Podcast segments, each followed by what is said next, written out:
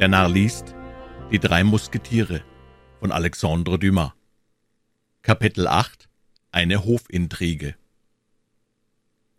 Indes hatten die vierzig Pistolen Ludwigs des Dreizehnten ein Ende genommen, und nach diesem Ende befanden sich unsere vier Gefährten in Bedrängnis. Zuvörderst hatte Athos die Gemeinschaft für einige Zeit mit seinen eigenen Pfennigen unterstützt. Auf ihn folgte Porthos, und es gelang diesem, nachdem er wie gewöhnlich auf einige Tage verschwunden war, den Bedürfnissen aller beinahe vierzehn Tage lang abzuhelfen. Endlich kam die Reihe an Aramis, der sich gutwillig auspfänden ließ und sich, wie er sagte, dadurch einige Pistolen verschaffte, dass er seine theologischen Bücher verkaufte. Nun hatte man, wie gewöhnlich, seine Zuflucht zu Herrn von Treville genommen, der einige Vorschüsse auf den Sold bewilligte.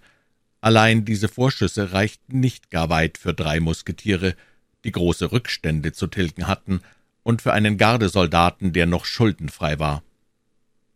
Als man endlich sah, dass es an allem fehle, raffte man mit der äußersten Anstrengung acht bis zehn Pistolen zusammen, mit denen Porthos spielte.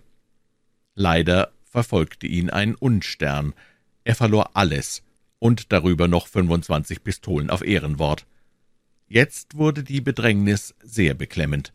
Man sah sie mit ihren Lakaien ausgehungert auf den Kais und in den Wachstuben umherlaufen und sich bei ihren Freunden, wo sie welche fanden, zu Tisch laden, denn nach Aramis Ansicht musste man während seines Glückes links und rechts Mahlzeiten aussäen, um sie zur Zeit des Unglücks einzuernten.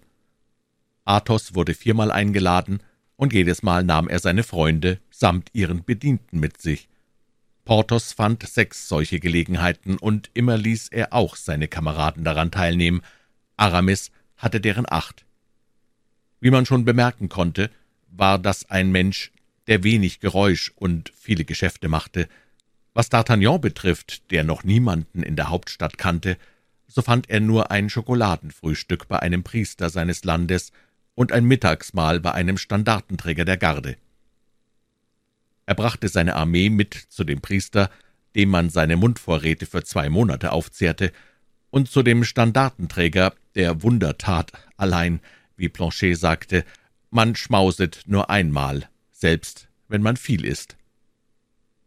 D'Artagnan fand sich also sehr gedemütigt, dass er seinen drei Freunden Athos, Porthos und Aramis für die verschafften Schmausereien nur ein und ein halbes Mal entgegenbieten konnte, denn das Frühstück bei dem Priester konnte nur für eine halbe Mahlzeit gelten.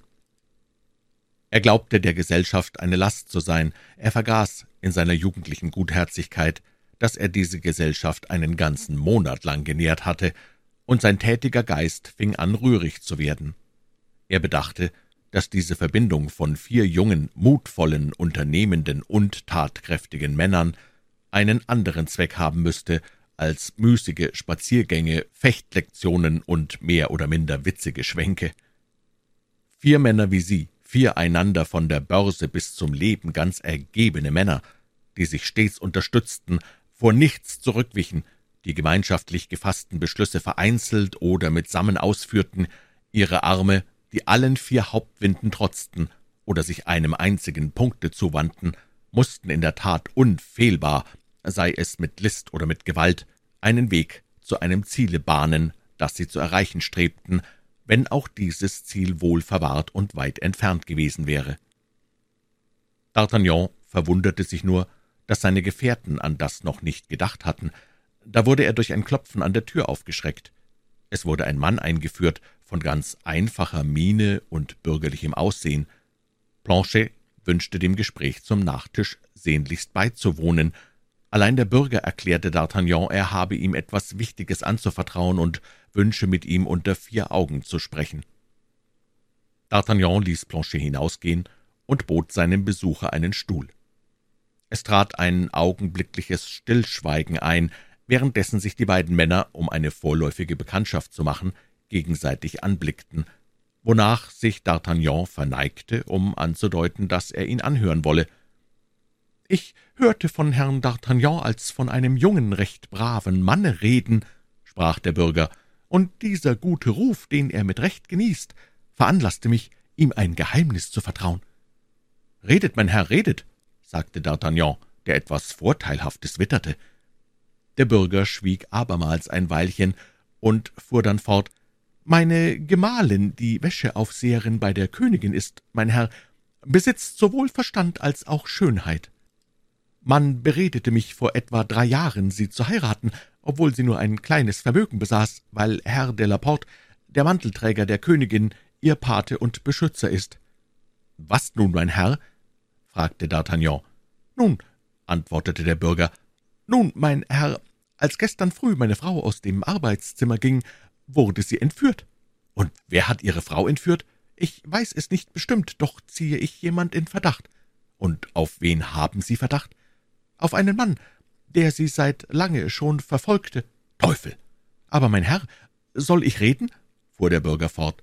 »Ich bin überzeugt, dass bei all dem weniger Liebe als Politik im Spiel ist.« »Weniger Liebe als Politik?« erwiderte D'Artagnan mit sehr bedächtiger Miene.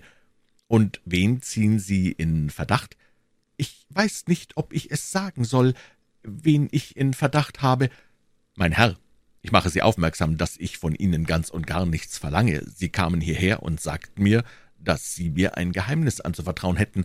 Tun Sie nach Ihrem Belieben, noch ist es Zeit, sich zurückzuziehen.« »Nein, mein Herr, nein, Sie haben das Aussehen eines rechtschaffenen jungen Mannes, und ich vertraue auf Sie. Ich glaube also nicht, dass meine Frau wegen ihrer eigenen Liebschaften, sondern wegen jener einer viel vornehmeren Dame, als sie es ist, festgenommen wurde. Ah, geschah etwa das wegen der Liebschaften der Frau von Botracy? fragte D'Artagnan, der sich dem Bürger gegenüber das Ansehen geben wollte, als wisse er alle Vorfälle bei Hofe. »Höher, mein Herr, höher!« »Der Frau d'Aguillon?« »Noch höher!« »Der Frau von Chevreuse?« »Noch höher, viel höher!« »Der Frau D'Artagnan hielt plötzlich inne. »Ja, mein Herr«, stammelte furchtsam der Bürger, so leise, dass man ihn kaum hören konnte. »Und mit wem?« »Mit wem kann das sein, wenn nicht mit dem Herzog von...« »Mit dem Herzog von...« »Ja«, antwortete der Bürger und gab seiner Stimme einen noch dumpferen Ton.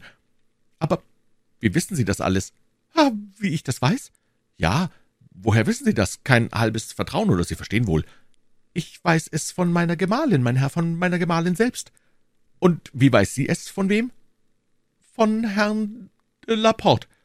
Sagte ich Ihnen nicht, sie sei die Pate des Herrn de Laporte, des Vertrauten der Königin? Nun, Herr de Laporte hatte sie zu Ihrer Majestät gebracht, damit unsere arme Königin doch jemanden hat, dem sie vertrauen kann, da sie verlassen vom König, belauert vom Kardinal und von allen verraten ist.« »Oh, oh, das klärt sich auf«, sagte D'Artagnan. Nun kam meine Frau vor vier Tagen zu mir, denn laut Bedingungen musste sie mich zweimal in der Woche besuchen, und wie ich schon zu bemerken die Ehre hatte, liebt mich meine Frau zärtlich. Meine Frau kam also und vertraute mir, die Königin sei eben in großer Besorgnis. Wirklich? Ja, der Herr Kardinal verfolgt sie, wie es scheint, mehr als je. Er kann ihr die Geschichte mit der Sarabande nicht verzeihen. Sie wissen doch von der Geschichte der Sarabande? Bei Gott, ich weiß sie, entgegnete D'Artagnan, der keine Silbe davon wusste, sich aber doch die Miene geben wollte, als sei er damit vertraut. »Der Gestalt, dass es jetzt nicht mehr Hass ist, sondern Rache.« »Wirklich? Und die Königin glaubt?« »Sie glaubt, man habe dem Herrn Herzog von Buckingham in ihrem Namen geschrieben.« »Im Namen der Königin?« »Ja, um ihn nach Paris kommen zu lassen, und ist er einmal hier, ihn in eine Schlinge zu locken. Teufel! Doch, mein lieber Herr, was hat denn Ihre Gemahlin bei allem dem zu tun? Man weiß von ihrer Ergebenheit für die Königin, und man will sie entweder von ihrer Gebieterin entfernen oder einschüchtern, um die Geheimnisse ihrer Majestät zu erfahren, oder sie verführen, um sie als Spion zu gebrauchen.« »Das ist wahrscheinlich«, versetzte D'Artagnan. »Doch kennen Sie den Menschen, der Sie entführt hat? Ich sagte Ihnen, dass ich ihn zu kennen glaube. Er heißt? Das weiß ich nicht. Ich weiß nur, dass er ein Parteigänger des Kardinals und ihm ganz ergeben ist. Haben Sie ihn aber gesehen? Ja, meine Frau hat ihn mir einmal gezeigt. Hat er ein Abzeichen, woran man ihn erkennen könnte? Oh, allerdings. Er ist ein vornehmer Herr von stolzer Miene, schwarzen Haaren, dunkler Gesichtsfarbe, einem durchdringenden Auge, weißen Zähnen und einer Narbe an der Schläfe. »Einer Narbe an der Schläfe?« rief D'Artagnan. »Nebst weißen Zähnen, einem durchdringenden Auge, dunkler Gesichtsfarbe, schwarzen Haaren und stolzer Miene, das ist mein Mann von Meillon.« »Das ist Ihr Mann, sagen Sie?« Ja, ja, doch, das tut nichts zur Sache. Nein, ich irre mich, im Gegenteil, das vereinfacht sie nur. Wenn Ihr Mann der meinige ist, so werde ich mit einem Streiche zweifache Rache üben. Aber wo treffe ich diesen Mann? Das weiß ich nicht. Haben Sie keine Spur von seinem Aufenthalt? Keine. Als ich eines Tages meine Gemahlin nach dem Louvre zurückführte, ging er heraus, als sie eben eintrat, und da hat sie ihn mir gezeigt. Teufel, Teufel, murmelte D'Artagnan, das ist alles so schwankend. Von wem erhielten Sie Kenntnis von der Entführung Ihrer Gemahlin? Von Herrn de la Porte. Hat er Ihnen etwas Umständliches mitgeteilt? Er wusste weiter nichts. Und Sie haben auch von einer anderen Seite nichts erfahren? Allerdings, ich hörte, was, allein ich weiß nicht, ob es nicht sehr unbescheiden ist. Sie kommen schon wieder auf das zurück. Allein ich muss Ihnen diesmal bemerken, dass es schon zu spät wäre, um zurückzutreten. Ich trete ja nicht zurück, rief der Bürger, um sich Mut zu erwecken. Außerdem, so wahr ich Bonacieux heiße. Sie nennen sich Bonacieux? Fiel D'Artagnan ein. Ja, das ist mein Name. Sie sagten also, so wahr ich Bonacieux heiße. Um Vergebung, dass ich Sie unterbrach. Allein mit mir war, äh, sei mir dieser Name nicht unbekannt. Das ist möglich, mein Herr, ich bin Ihr Hausbesitzer. Ah, ah, rief D'Artagnan halb aufstehend und sich verneigend. Ach, Sie sind unser Hausbesitzer. Ja, mein Herr, ja.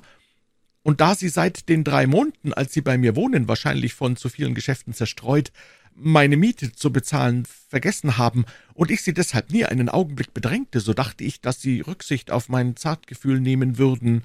Je, nun, mein lieber Herr Bonacieux, entgegnete D'Artagnan, glauben Sie allerdings, dass ich ein solches Benehmen anerkenne, und kann ich Ihnen, wie gesagt, in irgendeiner Sache behilflich sein? Ich glaube Ihnen, mein Herr, ich glaube Ihnen, und so wahr ich Bonacieux heiße, so vertraue ich auf Sie. Vollenden Sie also, was Sie zu sprechen angefangen haben. Der Bürger zog ein Papier aus der Tasche und bot es D'Artagnan. »Ein Brief«, rief der junge Mann. »Ich habe ihn diesen Morgen bekommen.« D'Artagnan öffnete ihn, und da das Tageslicht schon abnahm, trat er zum Fenster. Der Bürger folgte ihm. D'Artagnan las. »Suchet eure Frau nicht. Sie wird zu euch zurückkehren, wenn man ihre nicht mehr bedarf.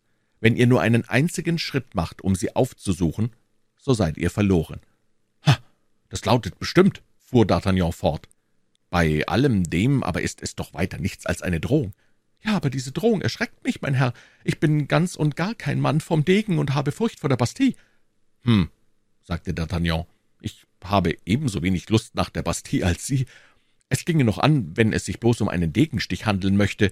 Indes habe ich auf Sie gerechnet in dieser Angelegenheit.« »Ja, da ich sah, wie Sie beständig von Musketieren mit stolzer, edler Miene umgeben sind und erkannte, dass das Musketiere des Herrn von Trevis seien, folglich Gegner des Herrn Kardinals, so dachte ich, dass Sie und Ihre Freunde, um unserer armen Königin Recht widerfahren zu lassen, entzückt sein würden, seiner Eminenz einen schlimmen Streich zu spielen. Allerdings, sodann dachte ich, dass, da Sie mir für drei Monate die Miete schulden und ich nie etwas davon erwähnt habe, ja, ja, Sie haben diesen Grund bereits angeführt, und ich finde ihn vortrefflich. Da ich ferner darauf rechnete, Sie würden mir die Ehre erzeigen und noch länger bei mir bleiben, wo ich von Ihrer künftigen Miete ebenfalls nicht sprechen würde, sehr wohl, und dem noch beigefügt, dass ich Ihnen für den Fall der Not, wenn Sie sich, was jedoch nicht wahrscheinlich ist, in einer Bedrängnis befinden sollten, fünfzig Pistolen anbiete. Oh, vortrefflich. Sie sind also reich, mein lieber Herr Bonacieux? Ich habe mein gutes Auskommen, das ist das rechte Wort. Ich habe mir etwa zwei oder dreitausend Taler Rente in meinem Kaufladen gesichert, und besonders damit, dass ich einige Gelder bei der letzten Reise des berühmten Seefahrers Jean Mousquet anlegte, so dass Sie wohl begreifen können, mein Herr. Ja doch, rief der Bürger. Was denn? fragte D'Artagnan. Was sehe ich? Wo? Auf der Gasse, Ihrem Fenster gegenüber, unter dem Bogen jener Tür. Es ist ein Mann in einem Mantel gehüllt. Er ist es, riefen zugleich D'Artagnan und der Bürger, denn beide erkannten ihren Mann. »Ha, diesmal soll er mir nicht entwischen«, schrie D'Artagnan und eilte nach seinem Degen. Er riss den Degen aus der Scheide und stürzte aus dem Zimmer. Auf der Treppe begegnete er Athos und Porthos, die eben auf Besuch zu ihm kamen. Sie traten voneinander, und D'Artagnan schoss wie ein Pfeil hindurch. »Weh doch, wohin so schnell?« riefen ihm die beiden Musketiere mit einer Stimme nach. »Der Mann aus Meon«, antwortete D'Artagnan und lief fort. D'Artagnan hatte seinen Freunden schon öfter als einmal von seinem Auftritt mit diesem Unbekannten und von der Erscheinung jener schönen Reisenden erzählt, der jener Mann eine vor allem Anschein nach wichtige Sendung anvertraut hatte. Athos war immerhin der Meinung, dass D'Artagnan seinen Brief bei jenem Hader verloren habe. Nach seinem Dafürhalten wäre ein Edelmann, wie auch D'Artagnan den Unbekannten unter dem Porträt eines Edelmanns geschildert hatte, nicht fähig gewesen, auf so gemeine Weise einen Brief zu entwenden. Porthos erblickte in allem nichts weiter als ein verliebtes Rendezvous, das eine Dame einem Kavalier oder ein Kavalier einer Dame gab, und das durch die Dazwischenkunft D'Artagnans und seines gelben Pferdes gestört wurde. Aramis meinte, bei derlei geheimnisvollen Dingen sei es am geratensten, sich gar nicht tiefer einzulassen. Sie errieten also aus den wenigen Worten, die D'Artagnan entschlüpften, um was es sich handle, und in der Meinung, D'Artagnan würde wieder zurückkommen, wenn er seinen Mann gefunden oder aus den Augen verloren hätte, setzten sie ihren Weg fort. Als sie in D'Artagnans Zimmer kamen, fanden sie es leer. Der Hausbesitzer fürchtete sich vor den Folgen des Zusammentreffens D'Artagnans und des Unbekannten und hielt es für das Klügste, sich fortzubegeben.